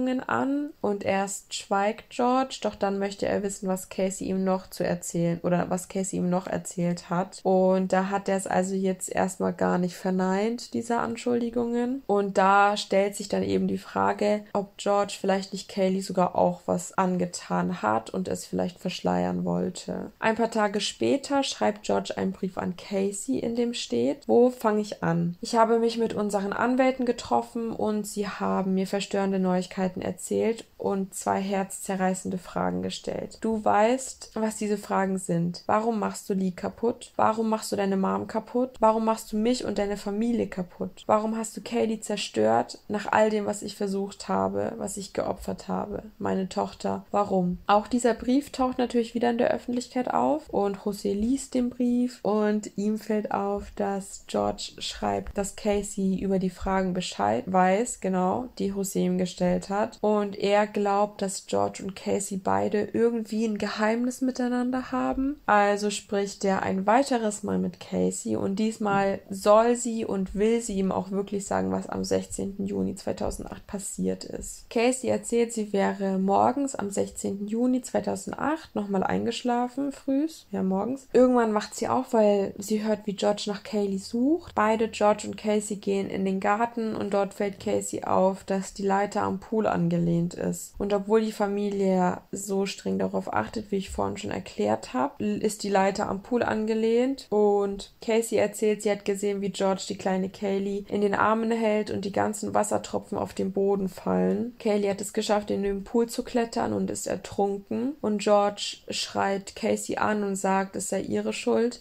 Du hast nicht aufgepasst und dafür wirst du ins Gefängnis kommen. Deine Mutter wird dir nie verzeihen und du wirst den Rest deines Lebens hinter Gittern verbringen, sagt George zu ihr. Dann beruhigt sich George wieder und sagt, er würde sich darum kümmern, aber Casey darf es niemandem erzählen. Und George geht dann eben mit Kayleys Leiche weg und ruft Casey später wieder an und sagt, ich habe mich um sie gekümmert. Casey ist dann wieder zu ihrem Freund gefahren, weil sie nicht mehr zu Hause sein wollte. Und jetzt stellt sich halt die Frage, wieso George nicht die Polizei gerufen hat. Entweder möchte er kein Familiendrama, vielleicht stimmt aber doch was an den Missbrauchsvorwürfen und er will einfach nicht, dass es zur Anklage gebracht wird. Und José fängt eben jetzt an zu glauben, dass George vielleicht doch auch Kaylee missbraucht haben könnte und sie dann eben vielleicht umgebracht hat, um diesen Missbrauch zu verschleiern. Das ist aber auch nicht bewiesen. Jetzt muss José aber erstmal nach weiteren Hinweisen suchen, Casey entlasten könnten. denn äh, Casey hat sich ja so ein starkes Lügennetz gesponnen, dass ihr niemand diese Geschichte glauben wird wahrscheinlich. Also fängt José an zu recherchieren und er hört sich alle Verhöre von George an und liest sich die Akten durch und findet zwei Punkte, die für ihn sehr wichtig sind. Erstmal die Auswertung an den Computern der Anthonys, also die Polizei, die konnte feststellen, wer zu welchem Zeitpunkt den Computer bedient hat. Nämlich war Casey zum Beispiel genau an dem Morgen am 16. Juni in ihrem Facebook-Account eingeloggt und später hat jemand gegoogelt, wie man sich schmerzfrei das Leben nehmen kann. Genau zu diesem Zeitpunkt war Casey aber nicht mehr in ihrem ihrem Facebook-Account eingeloggt. Dafür war aber George in einem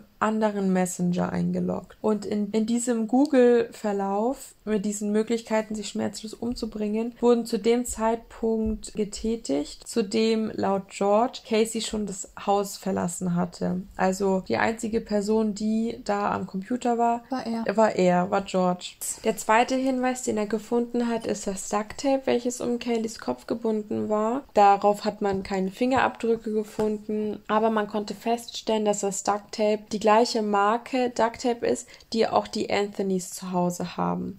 Und der einzige, der das benutzt hat, ist George. Es gibt außerdem noch eine Frau, die Caseys Aussagen unterstützt, nämlich soll George eine Affäre gehabt haben, und zwar mit einer Crystal Holloway. Und George soll ihr erzählt haben, wie der Tod von Kaylee abgelaufen ist. Er hat Crystal genau den gleichen Ablauf erzählt, wie Casey es José erzählt hat. Und ich gehe mal davon aus, dass Crystal das dann eben auch der Polizei irgendwie gemeldet hat. Mit diesen Punkten konfrontiert José jetzt George. Damit hat George die Möglichkeit, seine Tochter zu entlasten und den Tod von Kaylee, seiner Enkelin, aufzuklären. George jedoch weigert sich und bleibt bei seiner Version. Im Prozess werden dann zahlreiche Details diskutiert und die Anthonys geben dann auch zu, dass sie ihre toten Haustiere zum Beispiel im Garten vergraben haben, weswegen die Spürhunde deswegen vielleicht angeschlagen haben können. Die Polizei hat nach Senatja gesucht und die haben auch eine Senatja gefunden aber die, die Anthonys haben diese Senadia noch nie zuvor gesehen. Also sehr unwahrscheinlich, dass diese Geschichte wirklich gestimmt hat. In Josés Abschlussstatement sagt er, es ist einfacher, Casey zu hassen und zu denken, dass sie eine Mörderin ist, weil sie ja so viel gelogen hat und Beweise ins andere Licht gerückt hat. Aber wenn man es nüchtern betrachtet, weist alles darauf hin, dass Kayleys Tod ein Unfall war. Und er sagt auch, dass Caseys Verhalten damit erklärt werden könnte, dass sie aus einer dysfunktionalen Familie kommt und während er das gesagt hat, hat ein Staatsanwalt angefangen zu lachen, was eben José auch nochmal aufgegriffen hat, um seine Aussage zu unterstreichen, denn er sagt, dass die Anwälte in diesem Fall es nicht schaffen, nüchtern auf die Fakten zu schauen und die schaffen es nicht voreingenommen zu sein, was ja auch stimmt. Also das geht ja eigentlich dem Großteil der Leuten so, die den Fall mitverfolgt haben. Aber ist ja auch irgendwo logisch, ja. wenn es so viel im also in den Medien und so ist, ja. Dass man dann irgendwie da nicht mehr normal drauf blicken kann. Ja.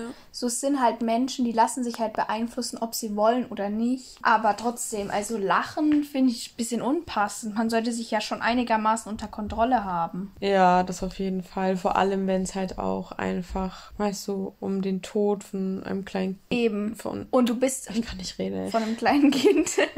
und es geht halt, ist halt immer noch ein Anwalt. Ja, so. eben Staatsanwalt. Ja. Und das ist voll die ernste Situation. Der hält gerade sein Schlussplädoyer und wird ausgelacht. Ja. So. Am 7. Juli 2011 kommt die Jury zu einem Urteil. Casey Anthony wird nicht für schuldig am Tod ihrer Tochter gesprochen. Damit entgeht sie der Todesstrafe und auch einer lebenslangen Haftstrafe. Sie wird zu einem Jahr im Gefängnis verurteilt. Das wird aber mit ihrer Untersuchungshaft verrechnet und sie muss die Kosten des Verfahrens tragen, was circa 200.000 Dollar sind. Boah. raw. Ja, und nach diesem Urteil darf Casey zehn Tage später das Gefängnis wieder als freie Person verlassen. Sie hat es gezahlt und sowas. Sie hat zu dem Zeitpunkt auch nicht mehr mit ihrem Vater geredet und ist auch in der USA untergetaucht. Jedoch muss sie am 12. August wieder nach Florida, weil sie eben immer noch auf Bewährung ist. 2013 geht Casey Anthony in Privatinsolvenz. Ihre Schulden betragen zwischen 500.000 und eine Million US-Dollar und seit diesem Zeitpunkt ist Casey auch wieder untergetaucht aber so untergetaucht, dass sie gesucht wird.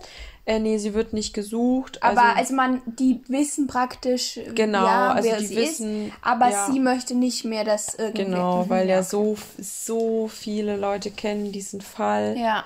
Und sie wird ja auch echt von mega vielen Menschen gehasst, weil auch alle immer oder sehr viele immer noch davon überzeugt sind, dass es wirklich ihre Schuld ist, dass sie irgendwas mit Kaylee gemacht hat und sie will da auch einfach nicht mehr so irgendwie reingezogen werden oder was weiß ich von irgendwelchen fremden Leuten, die sie nicht kennt. Ja, also ich finde es irgendwie voll schwierig, weil ich glaube, dass sie nicht so unschuldig ist, wie sie tut. Ja. Weil jemand, der, also man sagt ja, wer einmal lügt, dem glaubt man nicht. Und es ist auch so. Also, wer so krasse Lügen macht, so jeder hat schon mal gelogen. Und ich persönlich muss ja sagen, ich manchmal bin ich stolz darauf, eigentlich voll traurig. Aber ich bin nämlich, kann sehr gut lügen. Ich habe auch in der Schule, ah, soll ich die Hausaufgaben zu Hause liegen lassen? Da hätte ich, glaube ich, halt drüber gebracht. Da kein, gab es keinen Ärger, weil es halt weil ich es halt gut konnte. Aber bei sowas würde ich mit meinem Abschluss und sowas, ja. das würde ich niemals machen. Das ja. finde ich ist auch fern von allem, in Anführungsstrichen, Notlügen oder sowas. Ja. Und das geht ja auch mal da darum, dass das Mädchen ist keine 14 mehr gewesen. Die war ja trotzdem Anfang, Mitte 20, oder? Ja. Und äh, da sollte man so weit im Leben angekommen sein, dass man nicht mehr wegen allem lügen muss. Jetzt ist natürlich die Frage auch, wieso hat sie so viel gelogen? gelogen, was stimmt da irgendwie nicht, war da so was mit Missbrauch in ihrer Familie. Was ich mir jetzt noch gedacht habe, war, das ist wahrscheinlich irgendwie fern so von der Realität, aber was, wenn das gar kein Missbrauch war, sondern die eine inzestuöse Beziehung mit ihrem Vater hatte, weil die sicher irgendwie viel näher waren, als sie es mit ihrer Mutter war mhm. und sie sich ja auch mit ihm treffen wollte und sowas. Und da habe ich mich halt gefragt, ob du das wirklich so willst oder ob du das nicht genießt, diesen Abstand zu haben, wenn du so Missbrauchsopfer bist. Man weiß natürlich nicht, in welcher Situation sie war. Es kann natürlich mhm. auch sein, dass sie sich da so unter Druck gefühlt hat und es ja gar nicht anders kannte. Aber was wäre, wenn die irgendwie ja halt mhm. eine Beziehung hatten? Und ich kann mir tatsächlich gut vorstellen, dass das ein Unfall war mhm. und dass sie halt das vergessen haben, da an der Treppe und sie es der Oma nicht sagen wollten, weil das halt ihr allergrößter Schatz war. Aber ja, die ganze Geschichte ist schon ein bisschen komisch. Und ich glaube, dass diese Endgeschichte mit dem, wie das dann war, kann ich mir auch gut vorstellen, dass die sich die beiden abgesprochen haben, mhm. wenn sie sich da so einig waren. Ich glaube auch, dass sie wahrscheinlich, also ich weiß es nicht, ich habe darüber auch nichts gelesen, aber ich könnte mir vorstellen, dass sie halt so ein einfach ein Problem hat. Ja, das ist ja auch ein psychisches Problem, wenn du lügst die ganze Zeit. Ja, dass sie wenn halt du gar sowas, nicht anders kannst. Ja, ich weiß jetzt nicht mehr, wie, wie man das nennt, aber dass sie halt sowas einfach hat, weil ich kann mir das nicht erklären, dass du das mit dem Abschluss, mit der Schwangerschaft und dieser Senatja und was weiß ich, also klar, wenn du verzweifelt bist, dann erzählst du schon mal so Lügengeschichten, aber dass es immer wieder ist und mit der Arbeit und sie lässt sich immer wieder neue Geschichten einfallen und sowas. Also das könnte ich mir vorstellen und ich glaube auch, dass es eher ein Unfall war und sie hat die ganze Situation einfach noch viel schlimmer gemacht, weil sie gelogen hat.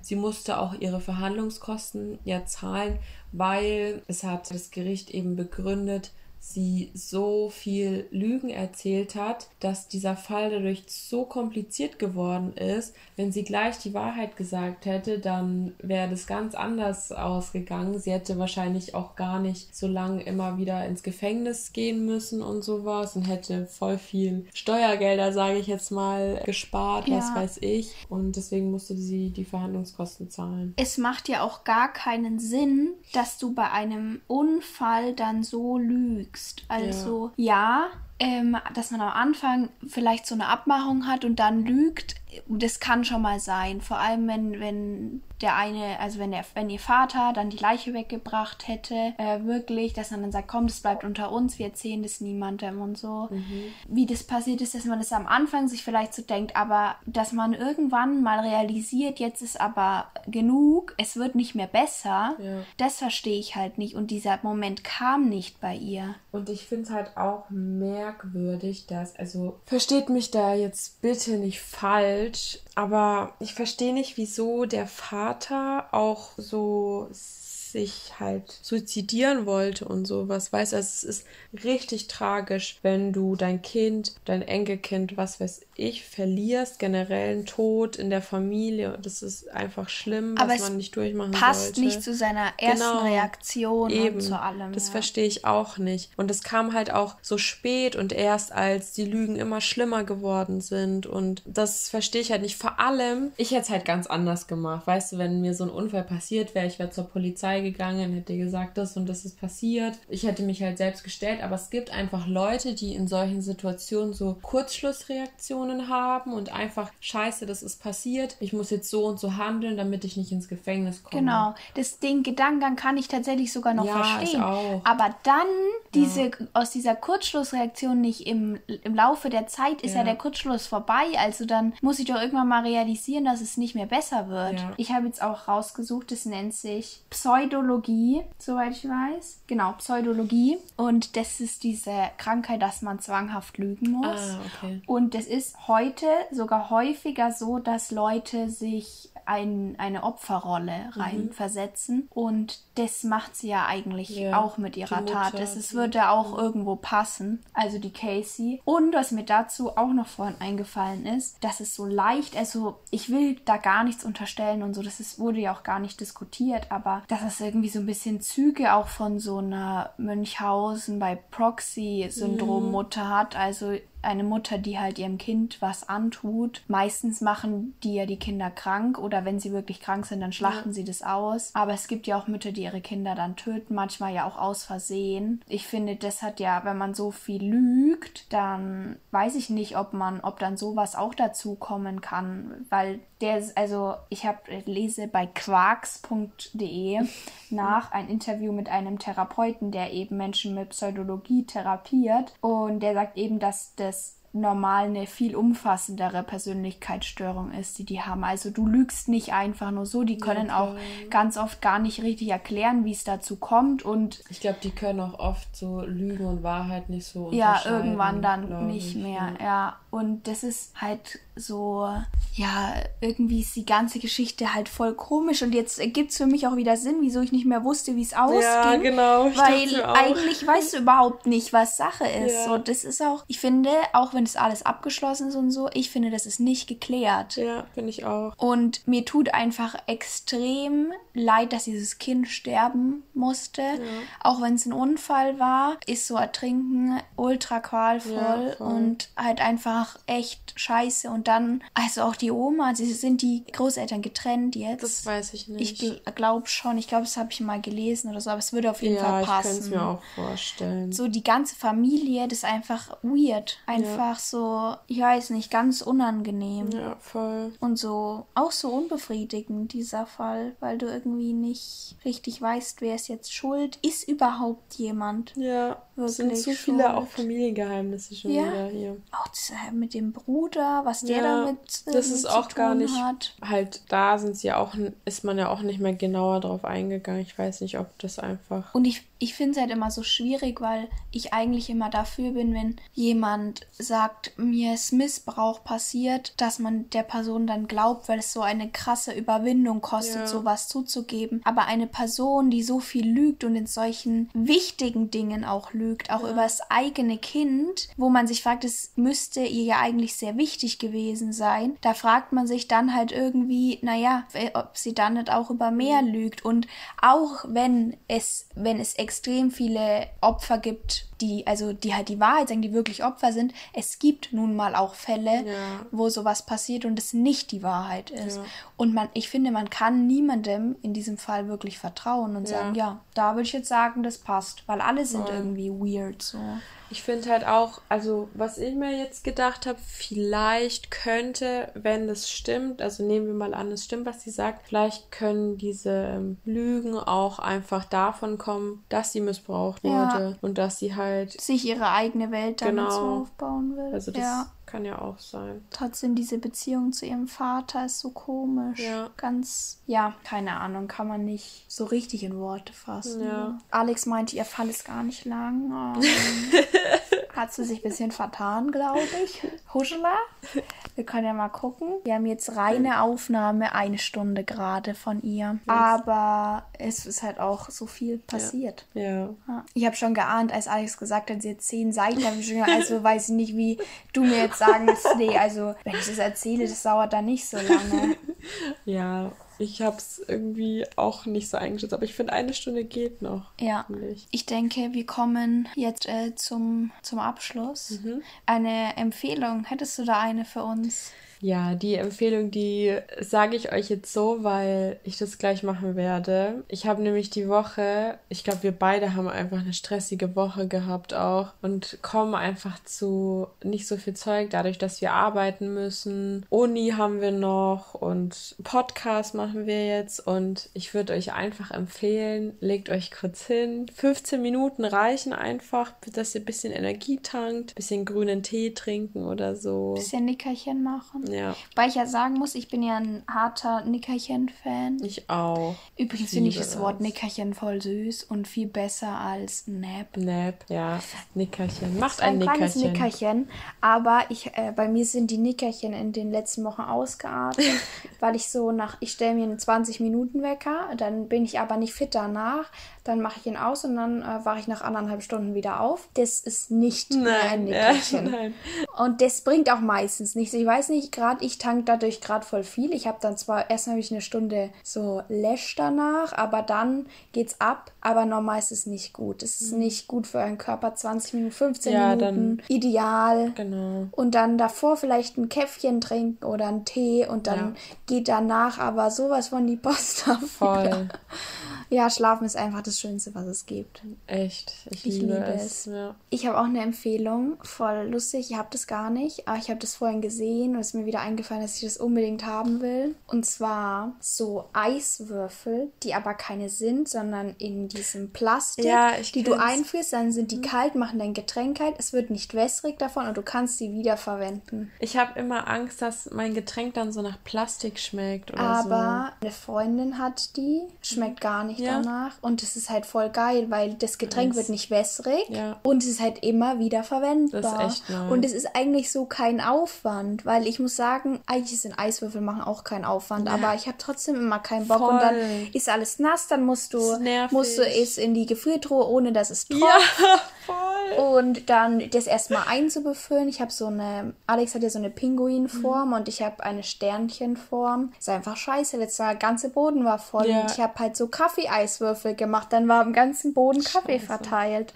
Das ist echt eine gute Idee. Ja, lass mal bestellen Ja. oder kaufen, wenn es die hier irgendwo gibt. Safe. Im Action können wir aber Ja, nachgucken. stimmt. Action, große Empfehlung.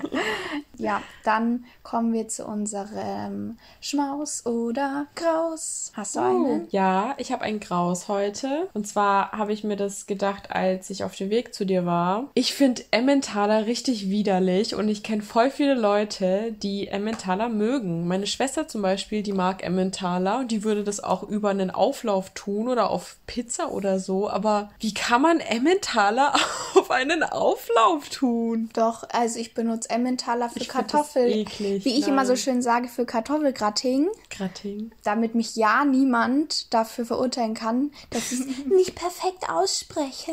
Deswegen ist bei mir das Kartoffelgratin. Okay. Das ist so falsch, da sagt dann auch keiner mehr was. Da benutze ich Emmentaler. Nee, das mag ich, das geht bei mir gar nicht. Das ist eine Lüge, weil sie mag nämlich meinen Kartoffelgratin. Ja, aber ich, nee, also, nee, privat, Nee, mag ich nicht. nö, das geht gar nicht, weil mir privat mache ich das nicht. In diesem Haus kommen nur Gouda oder Mozzarella oder Parmesan auf Aufläufe und Pizza. Ja, also ich muss sagen, Oder ich bin, Cheddar ist auch bin, noch nice. bin harter Mozzarella-Fan. Ja. Ich finde aber Gouda ist auch so extrem. Ich finde Gouda geil. Ja, aber ich mag auch Emmentaler. Also Nee. ich sehe das, ich sehe das schon. Ich habe jetzt kein, kein Problem, kein persönliches Problem mit dem Emmentaler, so wie du. Bei mir kommt der privat schon auch mal vor. Ich glaube, wir haben sogar noch einen im Kühlschrank. Nee, das geht für bei mir gar nicht. Pizza. Ne.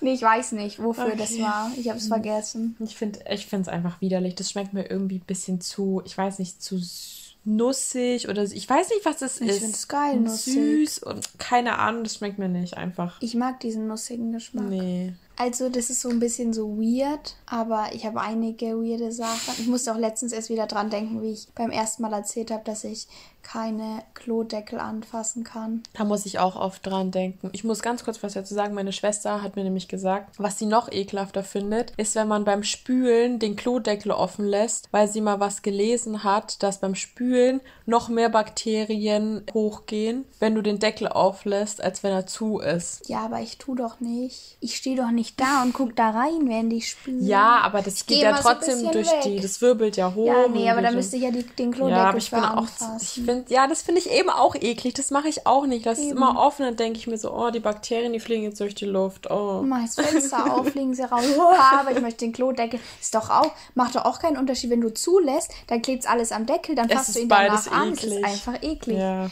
Aber äh, der Harald hat gestern das erste Mal eine Maus hierher gebracht. Die war tot. Also er hat das Genick gebrochen. Der war nicht blutig oder so und der war ganz stolz darauf und hat sie mir präsentiert und hat total laut miaut und war, also er war wirklich hart stolz, was habe ich noch nicht erlebt. Und dann hat er sie durch die Küche geschossen und mit ihr gespielt, bis ich sie ihm wegnehmen konnte. Aber das, jetzt kommt's eben. Ich finde, jetzt so von außen betrachtet, viele Tiere okay. Wenn sie mich in Momenten aber überraschen, kriege ich Angst. Und dann können sie tot sein, sie können lebendig sein. Ich habe einfach Panik davor. Also zum Beispiel finde ich Spinnen grundsätzlich auch nicht schlimm. Wenn ich jetzt aber draußen sitze und dann ist plötzlich einer auf meiner Schulter, raste ich aus und fange auch mal an zu weinen, weil ich so Panik bekomme. Und gestern diese, diese Maus, bin erst mal fast weinend zu meinem Vater gegangen und so, Papa, der Herr hat eine Maus mitgebracht. Sie ist tot. Und dann er so, ja, dann tust du sie jetzt mit dem Besen nehmen, also aufkehren und dann in den Müll bringen draußen. Ich so, aber ich kann es nicht machen. So eklig. Dann habe ich sie ganz weit weggehalten von mir, weil ich Angst hatte, dass sie vielleicht doch nochmal erwacht. Die war sowas von tot, das war schon vorbei. aber es ging dann auch, aber ich, ich war, das fand es so schlimm. Ich habe so Panik bekommen und es war auch vor zwei Jahren mal so, oder vor anderthalb, dass äh, neue Nachbarn, die wir hatten, ihren gelben Sack immer im Keller gelagert haben oder so halt ganz viele. Und dann war halt Winter und dann sind Mäuse gekommen. Und dann äh, hat, haben wir mal irgendwie die Tür offen gelassen, weil wir was im Keller geholt haben. Und dann war, haben wir zwei Stunden später gemerkt, dass in meinem Zimmer eine Maus ist. Und es war einer der schlimmsten Abende, die ich je hier hatte. Ich wollte hier nicht mehr schlafen. Wir haben diese Maus die ganze Zeit gejagt. Die war im Regal gesessen, die hat geschrien, die war total fertig mit ihrer die Welt. Arme. Ja, sie ist ja auch nicht rausgegangen. dann ist sie irgendwann einfach in den Mülleimer rein und mein Papa hat gesagt, sie ist da nicht drinnen. Und dann hat er den so hochgenommen, hat den so gehalten und dann ist sie mir fast ins Gesicht gesprungen. Oh. Und dann war es vorbei. Da habe ich echt gedacht, jetzt ähm, ist dann, jetzt heul ich dann. Und dann haben wir sie irgendwann eingefangen und dann hat mein Papa aber gesagt, wir müssen sie rausbringen, also die Alina und ich. Und dann haben wir, sind wir mit der Kiste, die mein Papa noch für einen Versand gebraucht hat, raus, äh, weil er etwas verkauft hat auf Ebay oder so. Und dann haben wir aber die Kiste einfach liegen lassen, Oh weil wenn sie sich da drin bewegt hat, wir waren so, wir haben sie so in den Garten geschmissen und sind ganz schnell wieder reingerannt, haben die Tür zugemacht, haben gesagt, tut uns leid, aber wir können die Kiste leider nicht mitnehmen. Und die war eigentlich wirklich süß. Wir haben auch ein Video von ihr, aber nicht, da kriege ich Panik. Ich habe einfach, wenn mich ein Tier überrascht, egal wie niedlich das eigentlich ist, dann, und es bewegt sich so schnell oder es sieht halt anders aus, so eine Spinne sieht ja ein bisschen interessant aus, dann kriege ich irgendwie so Angstzustände. Und die Maus gestern war wirklich sehr süß. Sie hatte so eine ganz, ganz lange Nase. Sah aus wie eine Mischung aus einem Maulwurf und einer Maus. Irgendwie so äh, Haselmaus. Keine Ahnung, wie man Ich die kenne mich da nicht so aus. Auf jeden Fall war die total süß. Aber im ersten Moment habe ich gedacht, ich muss ausziehen. Weil jetzt ist eine Maus in unserer Wohnung, ich kann hier nicht mehr weiterleben. Du Arme. Wirklich? Die arme Maus. Panik. Und der Harald war total enttäuscht, dass ich ihm seine Mausi weggenommen habe, die er mir da nach Hause gebracht hat. Und der war wahrscheinlich 20 Minuten vor der Tür gesessen und hat diese Maus im Maul gehabt die ganze Zeit. Und er wollte danach auf mein Bett. Da habe ich erstmal gewartet, bis er sich geputzt hat.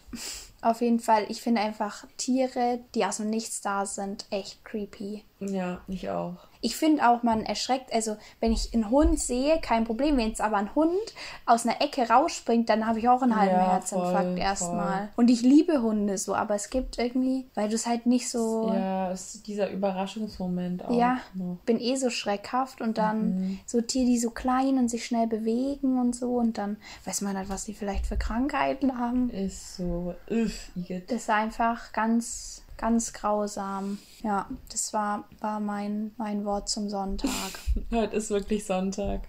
Ich dachte immer, kommt es, kommt das Wort zum Sonntag am Sonntag? Ich dachte immer, es kommt am Samstag, aber ich glaube, es kommt am Sonntag. Aber für mich war das logisch, dass es dann am Samstag kommt und das Wort zum Sonntag Zum ist, weil Sonntag. der dann kommt. Ja. Aber es ist, glaube ich, nicht so. Ich glaube auch, das ist am Sonntag eigentlich. Ja. Aber ist ja Es spielt auch überhaupt keine. Rolle, noch nie angeschaut. Ich bin auf jeden Fall jetzt, ich habe jetzt Gänsehaut am Rücken. Ich möchte jetzt nicht mehr darüber sprechen. Vielleicht ist es ja auch am Montag, weißt du, das Wort zum Sonntag. Da reden die am Montag über Sonntag. Ja, würde auch mehr Sinn machen, aber das am Sonntag ist, macht nicht so viel Sinn, finde ich. Irgendwie. Ja, ist egal. Das ist so weird einfach. Hier Tiergeschichten vorbei und der Emmentaler auch. Mhm. Ich werde mir weiter Emmentaler gönnen. Meine Katze wird sich vermutlich weiter Mäuse gönnen. Und Alex einfach gar nichts. Ich gönn mir Gouda. Auch nice. Ähm, aber auf jeden Fall wünschen wir euch jetzt einen schönen Sonntag oder Montag, was weiß ich. Andere Wochentage gibt es ja auch noch. aber nächste Woche, wenn es kommt, ist ja auch Sonntag. Ja. Deswegen, ja, wie sage ich immer jetzt, einen schönen Morgen, Mittag oder Abend. Tschüss. Ciao.